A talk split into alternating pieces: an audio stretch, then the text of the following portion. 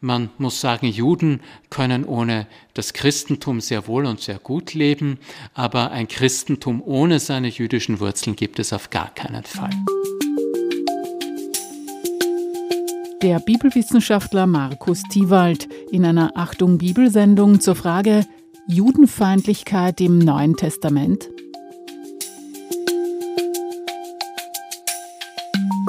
Anlass für unser Gespräch ist der Antisemitismus, der in den letzten Wochen weltweit und auch in Österreich stark zugenommen hat. Wir sind hier in einer Bibelsendung und leider hat der Antisemitismus auch Wurzeln in der Heiligen Schrift oder zumindest im Umgang der Christen mit der Bibel. Man nennt das dann eher Antijudaismus. Und wir wollen in dem Gespräch etwas Aufklärung bieten. Ich stelle mir auch vor, dass die Hörerinnen und Hörer, die oft mit schwierigen Texten konfrontiert sind, ein bisschen etwas an die Hand bekommen, ähm, wie man damit umgeht. Manche Texte, die schwierig sind, hört man auch im Gottesdienst, sind in den Lesungen vorgesehen. Das eine oder andere Argument, was man bringen kann, wenn man wieder mal dem begegnet, dass jemand sagt, ja, die Juden sind ja Gottes Mörder gewesen oder sind es. Was sagt man darauf? Und wenn man sich dann auch noch auf die Bibel beruft. Meine erste Frage ist, ähm, viele Menschen sind ja von der Bibel begeistert, sagen dann aber, machen einen Unterschied zwischen Neuen und Altem Testament. Im Alten Testament werde so viel von Gewalt und Krieg erzählt und es wäre ein gewalttätiger Gott, einer, der nur richtet und straft. Manche sprechen auch vom alttestamentlichen oder gar alttestamentarischen Gott. Und manche wissen dann natürlich auch, es gibt die Bezeichnung Erstes Testament ist die richtiger, besser, darf man überhaupt noch Altes Testament sein, sagen? Herr Professor Tiewald, ähm, wie sehen Sie diese Problematik? Also zunächst einmal möchte ich sagen, am sinnvollsten wäre es, von der jüdischen Bibel zu reden oder auch von der hebräischen Bibel. Man kann auch vom Tanach reden, Torah, Nebiim und Ketubim, das dann ganz einfach die Bezeichnung im Judentum ist, die jüdisch korrekte Bibel. Äh, in diesem Sinne ist es, glaube ich, sinnvoll, dass wir Christen akzeptieren, dass ein Teil unserer heiligen Schriften ebenfalls eine heilige Schrift ist, nämlich für das Judentum. Also wir haben keine Monopolstellung auf diese Schriften, die bei uns als Altes Testament bezeichnet werden, aber die ein eigenständiges Kompendium von heiligen Schriften für das Judentum ist. Diese Behutsamkeit, diese neue Behutsamkeit hat letztendlich dazu geführt, dass Erich Zenger gesagt hat, den abwertenden Begriff Altes Testament lassen wir beiseite und ersetzen ihn durch Erstes Testament und dann die das Neue Testament sozusagen als das Zweite Testament. Ich bin mit dieser Ausdrucksweise nicht sehr glücklich, denn ein zweites Testament macht eigentlich ein erstes Testament ungültig. Das hat Erich Zenger so nicht ganz mitbedacht. Ich würde lieber hier eine Erklärung setzen, also entweder gleich von der jüdischen Bibel hier zu reden oder in dem Zusammenhang einfach zu sagen, der Ausdruck neuer Bund äh, ist etwas, das tatsächlich auch schon im Alten Testament vorkommt, nämlich Jeremia 31, 31, das Reden von der Berit Chadasha, der neue Bund, den Gott stiften wird. Aber dieser neue Bund, den Gott stiftet, ist kein neuer Bund, der den alten Bund obsolet setzt, der den alten Bund sozusagen als ungültig erklärt, sondern erklärt ganz einfach ein erneuerter Bund. Der gute alte Bund, den Gott mit seinem Volk geschlossen hat, wird weitergeführt. Das Christentum ersetzt auch nicht den Bundesschluss, den Gott mit Israel geschlossen hat, sondern bleibt auch hier, Israel bleibt weiterhin das erwählte erwählte Bundesvolk Gottes, muss deswegen auch nicht vom Christentum missioniert werden. Und äh, das sagt ja Paulus im Römerbrief 11. Kapitel. Gott hat es niemals gereut, dass er sein Volk als heiliges Volk erwähnt hat. Das ist der ungebrochene Bund, der weiter besteht bis zum heutigen Tag. Und der alttestamentliche Gott ist auch schwierig. Der alttestamentliche Gott ist ein liebender Gott. Es ist der liebende Vater von Jesus, derjenige, der auch mit wunderschönen Texten, mit lyrischen, wunderschönen, zu Herzen gehenden Texten im sogenannten Alten Testament beschrieben wird. Es entspricht einfach nicht der, der Wahrheit, dass äh, die Texte der jüdischen Bibel gewalttätige Texte wären und im Neuen Testament das Ganze nicht äh, äh, etwas ganz anderes drinnen stehen würde.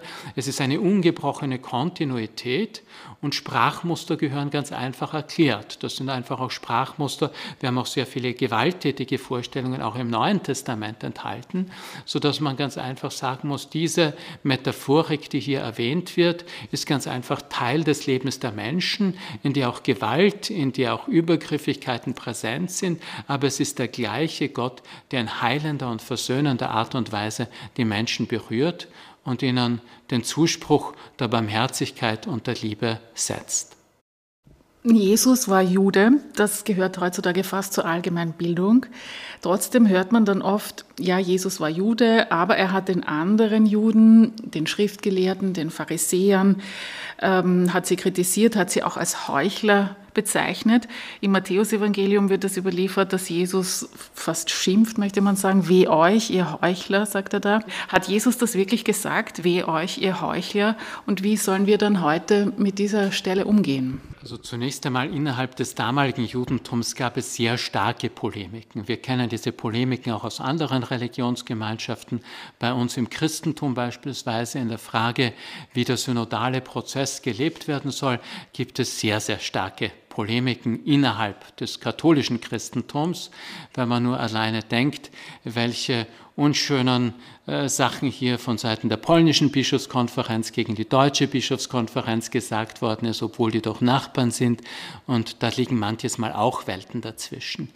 Im Judentum zur Zeit Jesu gab es unterschiedliche Gruppierungen, die Sadduzier, die Pharisäer, die Essener, das waren ganz unterschiedliche Gruppierungen, die manches Mal auch mit Polemik nicht gegeizt haben, so wie das in Religionsgemeinschaften bis auf den heutigen Tag auch der Fall ist. Mein Lehrer in der Judaistik, Günter Stemberger, hat immer gesagt, das ist wie Wahlkampfrhetorik. Am Anfang schimpft man aufeinander und nachher geht man eine Koalition miteinander ein. Also das heißt, diese Gruppierungen waren durchaus auch fluide, waren durchlässig. Wir wissen auch aus dem Neuen Testament, dass es etliche Pharisäer gegeben hat, die an Jesus geglaubt haben, die auch bei den Jesus-Jüngern präsent gewesen sind. In der Apostelgeschichte wird da davon auch noch ausdrücklich geschrieben. Wahrscheinlich sind die Pharisäer die Gruppierung im Judentum gewesen, die Jesus am allernahesten gestanden ist. Der Glaube an die Auferstehung, der Glaube an ein tieferes Geschick, der Glaube, dass Gott diese Welt begleitet. Alles das teilt Jesus mit den Pharisäern. Vielleicht ist es auch so, dass die starke Nähe zwischen den Pharisäern und dem beginnenden Christentum zu Spannungen geführt hat, dass man sich auch voneinander abgrenzen wollte, aber diese Spannungen, die wir hier sehen, sind eigentlich ein Zeichen dafür, wie nahe man sich letztendlich auch gestanden ist. Ein weiteres antijüdisches Vorurteil entsteht rund um den Tod Jesu. Jesus ist zum Tod verurteilt worden, hingerichtet. Wir sprechen das im Glaubensbekenntnis aus mit gelitten unter Pontius Pilatus. Und trotzdem hat sich über die Jahrhunderte das Vorurteil gehalten, die Juden hätten Jesus umgebracht. Und bis heute, also ich weiß es leider aus eigener Erfahrung auch, hört man immer wieder noch, die Juden seien Gottesmörder. Was kann man da sagen? Indem man ganz einfach sagt, dass es ein historischer Unfug ist. Die Juden hatten zur Zeit Jesu keine Kapitalgerichtsbarkeit. Also sie hatten gar nicht die Möglichkeit, jemanden hinzurichten. Und das steht in aller Deutlichkeit auch im Johannesevangelium. Wir haben kein Recht, jemanden hinzurichten. Die Kreuzigung ist obendrein eine römische Hinrichtungsart gewesen. Also es ist nicht so, dass die Juden ihre Leute gekreuzigt hätten bei Hinrichtungen, da gab es die Steinigung, aber nicht die, die Kreuzigung. Also insofern ist ganz einfach klar, Jesus wird von römischen Soldaten ans Kreuz geschlagen, er stirbt einen römischen Tod, eine römische Hinrichtung, er wird vom römischen Statthalter Pontius Pilatus zum Tode verurteilt. Dass der Hohe Rat hier Pilatus zugearbeitet hat, braucht nicht verwundern, denn Pilatus und Kaiaphas waren sehr eng verbunden miteinander. Wir wissen das aus unseren Quellen, dem äh, jüdisch-römischen Schriftsteller Flavius Josephus, der hier darauf hinweist, wie eng Pilatus mit Kaiaphas zusammengearbeitet hat. Nach der Absetzung des Pilatus wird auch sofort Kaiaphas seines Amtes enthoben. Allerdings das Kräfteverhältnis ist so gewesen, dass der Hohepriester damals eine Marionette in den Händen der Römer Römer gewesen ist. Äh, wenn der Statthalter Pilatus Kaiaphas absetzen hätte wollen, dann hätte er das ohne irgendwelche Schwierigkeiten tun können. Wir haben Hinweise darauf, dass manches Mal römische Statthalter sogar in einem Jahr drei unterschiedliche Hohepriester ein- und auch wieder abgesetzt haben. Also das ist alles tatsächlich möglich gewesen. Also die Rolle des Hohen Rates ist hier nicht so hoch anzusetzen. Es ist tatsächlich allerdings dann später ein Motiv, dass das beginnende Christentum die Schuld von Pontius Pilatus wegnehmen möchte, um sich besser mit dem römischen Reich zu stellen und die Schuld dann in steigender Art und Weise auf, die, äh, auf, die, die, auf den Hohen Rat, auf die die Juden verschiebt. Aber der Hohe Rat ist auch nicht repräsentativ für das ganze Judentum der damaligen Zeit gewesen. Das sind ganz einfach die historischen Fakten, die wir nicht vergessen dürfen. Also eigentlich eine sehr einfache Art, Möglichkeit zu antworten, dass das historische Unfug ist. Ich spreche mit dem Bibelwissenschaftler Markus Tiewald. Eines seiner Spezialgebiete ist Paulus. Er sagt, Paulus war und blieb Jude auch als Christ. Sie hören eine Achtung Bibelsendung zur Frage Judenfeindlichkeit im Neuen Testament. Ja, wir kommen jetzt zu Paulus, der dann also nach dem Tod und der Auferstehung Jesu der Erste ist, von dem wir auch Verkündigungsschriften überliefert haben. Paulus war Jude. Er blieb es auch, das habe ich in Interviews öfters von Ihnen in dieser Formulierung gehört. Sie haben zum jüdischen Paulus viel geforscht. Was bedeutet es aber dann, wenn Paulus über die Juden schimpft? Also er wird aus den Synagogen hinausgeworfen und dann schimpft er lauthals und sagt auch, die Juden hätten die Propheten umgebracht und haben auch den Herrn umgebracht. Gar nicht so einfach. Ganz genau, das ist es, was Paulus im ersten Thessalonicher Brief schreibt. Der erste Thessalonicher Brief ist der erste Brief, der uns von Paulus erhalten ist, der Römerbrief das letzte Schreiben. Innerhalb von fünf Jahren ändert hier Paulus seine Meinung um 180 Grad und wir haben gute Hinweise darauf, dass Paulus seine gesamte Argumentationslinie, die im ersten Thessalonicher Brief auffährt, im Römerbrief revidiert und zurücknimmt und das Ganze sozusagen hier neu schreibt. Äh, er sagt nicht, der Zorn Gottes ist über die Juden gekommen, sondern er sagt, der Zorn Gottes ist über die ganze Welt gekommen. Äh, situativ, äh, wenn Paulus gewusst hätte, dass der erste Thessalonicher Brief 2000 Jahre später noch gelesen wird, dann hätte er wahrscheinlich hier die Hände über dem Kopf zusammengeschlagen. Es ist tatsächlich ein sehr situatives Schreiben. Paulus ist von der jüdischen Synagoge vertrieben worden, weil er hier Schwierigkeiten gemacht hat, weil es hier Probleme gegeben hat in der, Gemeinde von Thessalonich und weil man dort die Notbremse gezogen hat weil Paulus die städtische Ordnung durcheinander gebracht hat, indem er zu aggressiv missioniert hat. Äh, was in solchen Situationen passieren kann, erfahren wir später in Ephesus, wo die, die jüdische Gemeinde vor Ort zur Verantwortung gezogen wird, weil Paulus zu aggressiv missioniert. Das heißt, die vor Ort sitzende jüdische Gemeinde bekommt die Prügel für Paulus, der weiterzieht und ganz woanders missioniert. Das sind die Hintergründe für das Ganze. Dass Paulus hier allerdings in den Schmutzkübel greift und antisemitische, antijüdische Klischees der damaligen Zeit verwendet und gegen die Juden, unter Anführungszeichen, er ist ja selber Jude, hier in Position bringt, das ist tatsächlich keine Meisterleistung. Und das muss Paulus wohl auch bewusst geworden sein im Laufe seiner späteren Biografie, dass er versucht, mit dem Römerbrief seiner eigenen Wirkungsgeschichte entgegenzusteuern und das Ganze wieder zurückzunehmen und das Ganze gerade zu biegen. Paulus benutzt hier im Übrigen ein stehendes biblisches Motiv, nämlich die Rede vom gewaltsamen Prophetengeschick. Alle wahren Propheten sind in Israel, so das Deutemuster, das wir bereits in der jüdischen Bibel vorfinden können, von den, vom eigenen Volk ermordet worden. Das ist zunächst einmal innerhalb des, des Judentums vorfindbar, um zu sagen, ihr habt die Propheten gemordet. Das ist eine stehende Aufforderung zur Umkehr von prophetischer Seite, gar nicht gegen das Judentum gerichtet, sondern nur ganz einfach eine Ermahnung, um zu sagen, ihr seid immer halsstarrig gewesen, ihr habt euch Gott widersetzt. Also sozusagen das, was der Pfarrer bei uns am Sonntag auch manches Mal in der, der Kirche predigt, ihr seid nicht brav gewesen, ihr seid, ihr habt euch nicht genügend bemüht. Und Paulus instrumentalisiert das Ganze in einer sehr flapsigen Art und Weise, aber äh, er hat mit Sicherheit nicht gewusst, dass das Ganze eine sehr traurige und blutige 2000-jährige Kirchengeschichte dann nach sich gezogen hat und Geschichte der, der Judenfeindlichkeit innerhalb des Christentums, also die mehr vom äh, Juden, der Christus ermordet hat, der, der Gottesmörder, das ist ein Unfug und lässt sich ganz einfach mit der Bibel so nicht beweisen und Paulus selber hat es zurückgenommen. Paulus löst das dann auch aus. Der Zorn Gottes ist jetzt zwar über die Menschheit gekommen, aber Gott wird sich aller Menschen erbarmen. Alle sind sie ungehorsam geworden und aller wird er sich erbarmen. Und damit schließt Paulus auch ausdrücklich das jüdische Volk ein.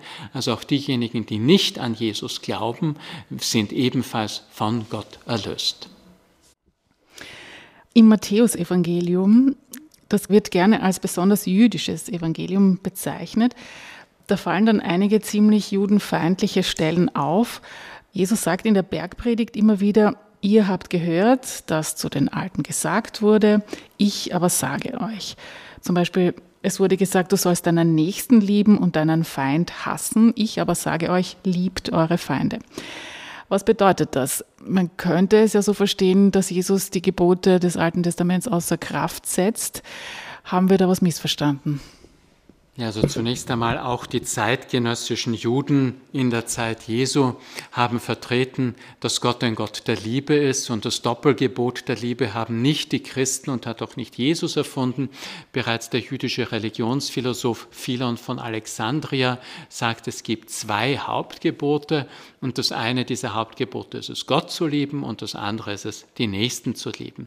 Also das Doppelgebot der Liebe ist im damaligen Judentum bereits präsent und wird im damaligen Judentum auch vertreten dass allerdings unterschiedliche Gruppierungen darüber wetteifern, wer jetzt die wahre Auslegung des Gesetzes hat. Ich habe ja vorher das Beispiel gebracht mit dem synodalen Prozess und dass hier unterschiedliche Gruppierungen aufeinandertreffen, wo dann gesagt wird, die einen sagen dieses, die deutsche Bischofskonferenz sagt dieses, die polnische Bischofskonferenz sagt genau das Gegenteil. Was ist jetzt das Richtige? Und da werden ganz einfach die Argumente in Stellung gebracht.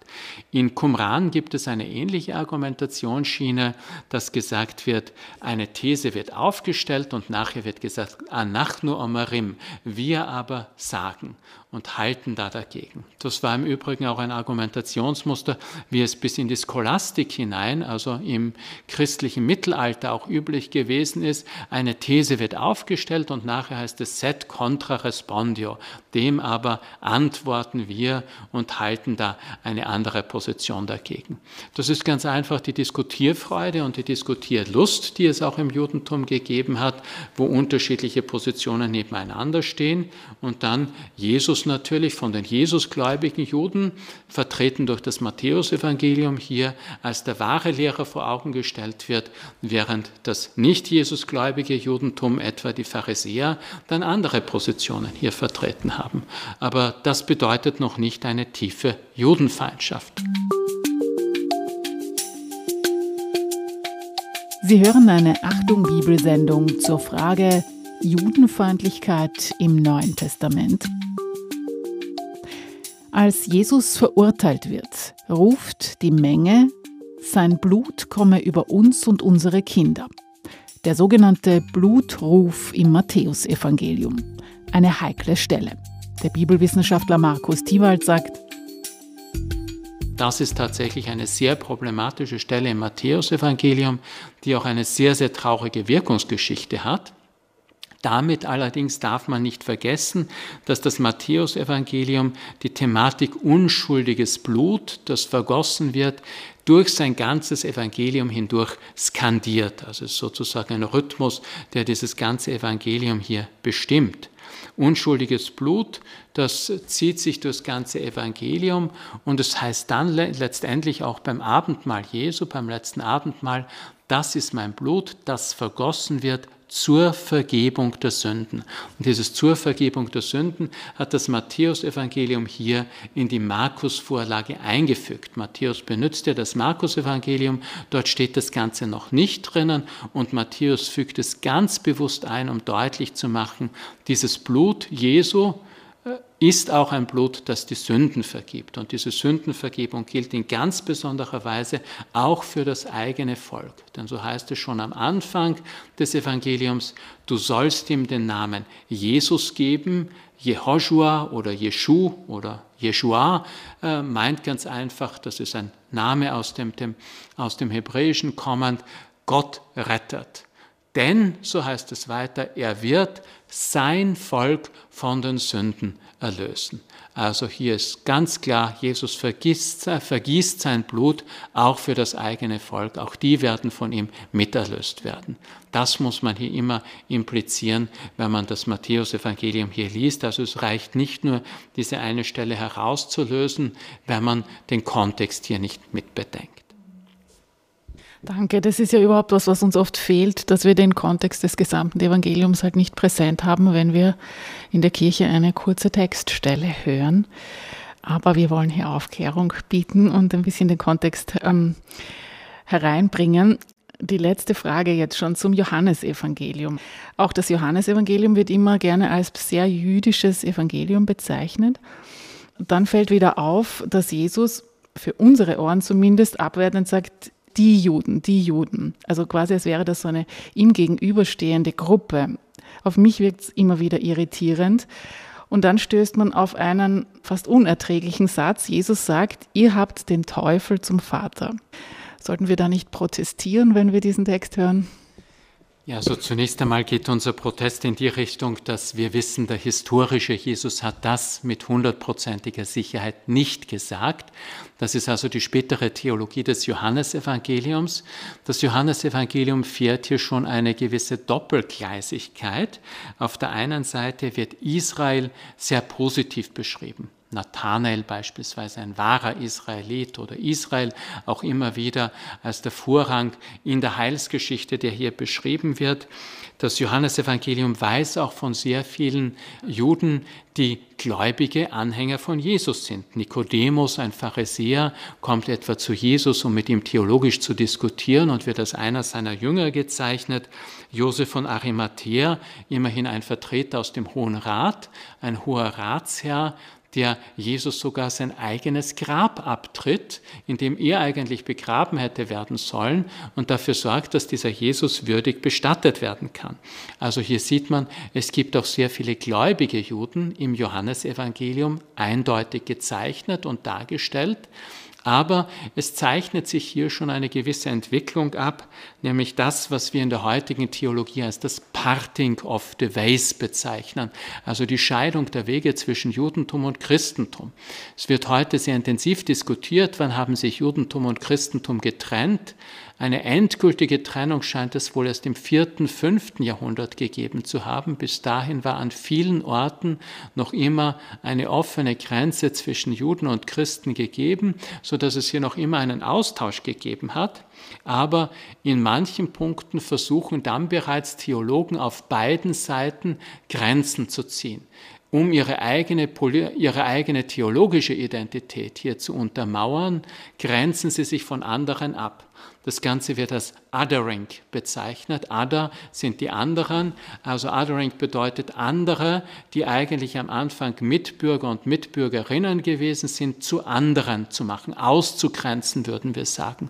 Wir haben ja so etwas auch in den Judenverfolgungen etwa im Jahr 1938 im Novemberpogrom von den Nazis so zynisch als die Reichskristallnacht bezeichnet, wo jüdische Mitbürger und Mitbürgerinnen, die vorher ganz harmlos und, unscheinbar und wohlgeduldet mitten äh, im, im, im deutschen Volk mitgelebt haben, auf einmal zu anderen gebrandmarkt werden, ausgegrenzt werden und abtransportiert und gefangen gesetzt und verfolgt und, und, und ausgegrenzt werden.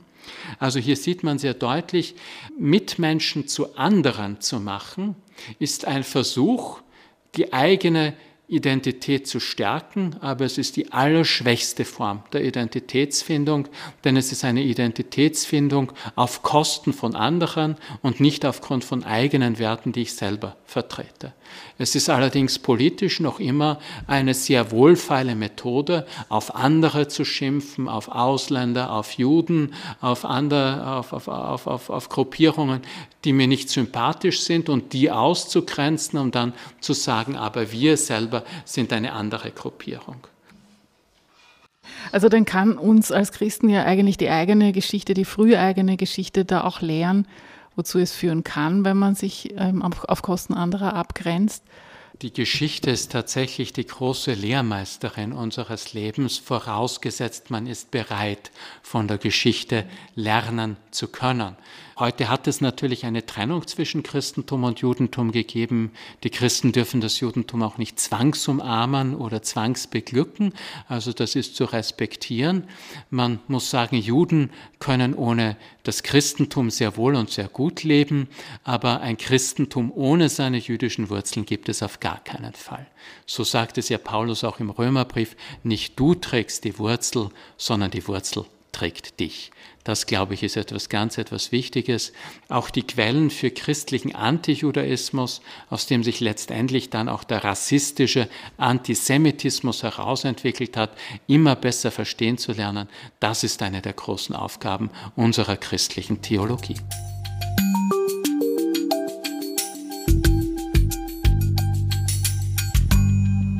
Markus Tiewald, Professor für Neues Testament an der Katholisch-Theologischen Fakultät der Uni Wien. Zuletzt ist von ihm das Buch erschienen Frühjudentum und beginnendes Christentum, gemeinsame Wurzeln und das Parting of the Ways. Achtung Bibel. Der neue Blick auf die alte Schrift. Eine Sendereihe von Stefanie Jeller.